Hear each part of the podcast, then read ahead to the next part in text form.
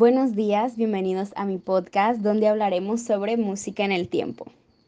En la prehistoria, eh, durante los 50.000 y 5.000 años antes de Cristo, se cree que el primer contacto del ser humano con la música fue por el intento de querer contar historias, además de ser utilizadas en rituales de magos y curanderos, y además se utilizaban instrumentos hechos con miembros de cadáveres, huesos, percusiones creados con piedras, palos, además, claro, de usar eh, la voz humana.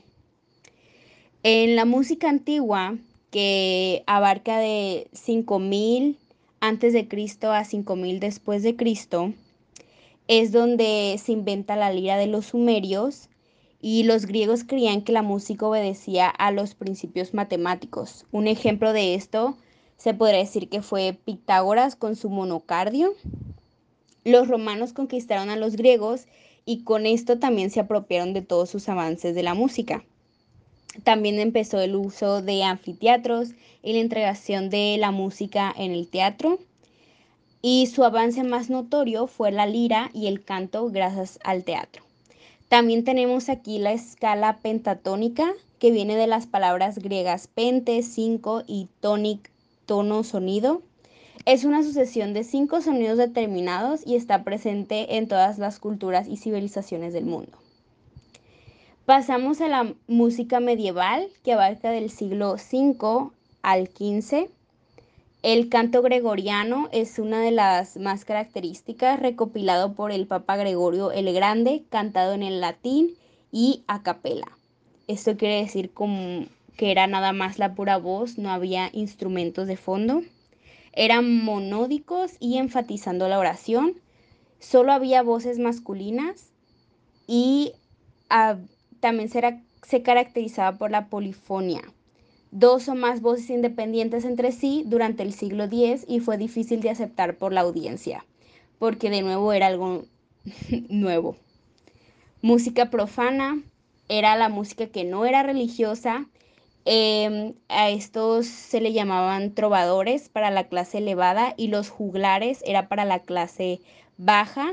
Esta no tenía información y era solamente por mera diversión. Después tenemos la música barroca, que abarca del año 1600 a 1750. Con la invención de la imprenta, la música se pudo documentar y estudiar más, además de que era mm, posible compartirla con más personas. Hubo grandes avances como la polifonía, contrapunto y tonalidad. Usaban muchísimos adornos, no solo en la música, sino también en la arquitectura. Había exponentes como J.S. Bach, Vivaldi y Handel. Ópera consolidada, concierto, la fuga y muchísimo virtuosismo. Y se usaban instrumentos como la voz sobre violín, cello, flauta y la mayoría de instrumentos orquestales que ahora conocemos. De aquí tenemos a la música clásica que abarca del año 1759 a 1820. Este periodo fue comenzado con De Bach, caracterizado por la homofonía, que es melodía más acompañamiento, ya no había más adornos, pero sí había más jerarquía, simpleza pero con más instrumentos, atención más a la dinámica, se implementó el piano forte, se consolida la figura del director de orquesta, así como nuevos instrumentos como clarinetes y percusiones, nuevos géneros como sinfonía, sonata, cuartetos y tríos, y sus mayores exponentes fueron Joseph Haydn, que se le considera el padre de la sinfonía y el cuarteto, Mozart, que fue un niño prodigio y genio musical, y Beethoven. Después tenemos a, la música romántica, que abarca del año 1815 a 1910. Emoción sobre la racionalización y por primera vez comenzaron a haber desmayos en conciertos.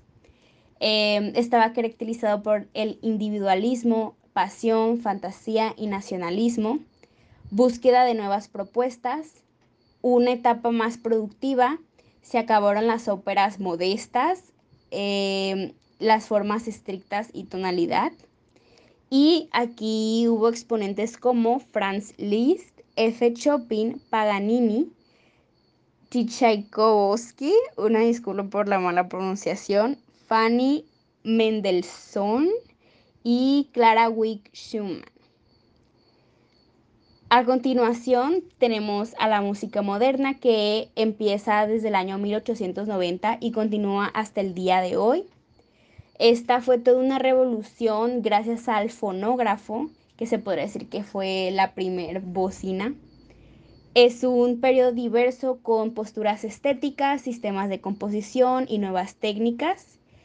Eh, aquí tenemos a compositores mexicanos como es Manuel Ponce, Silvestre Revueltas, Carlos Chávez, María Greber, Consuelo Velázquez.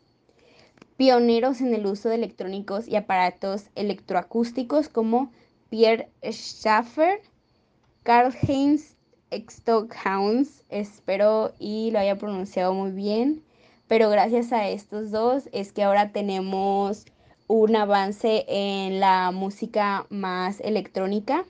Y a partir de aquí también nació la música pop, rock, jazz, metal, blues, hip hop, country y pues muchos otros. Muchas gracias por su atención. Espero les haya parecido interesante saber un poco más sobre la música a través del tiempo. Y mi nombre es Emma y gracias por escucharme.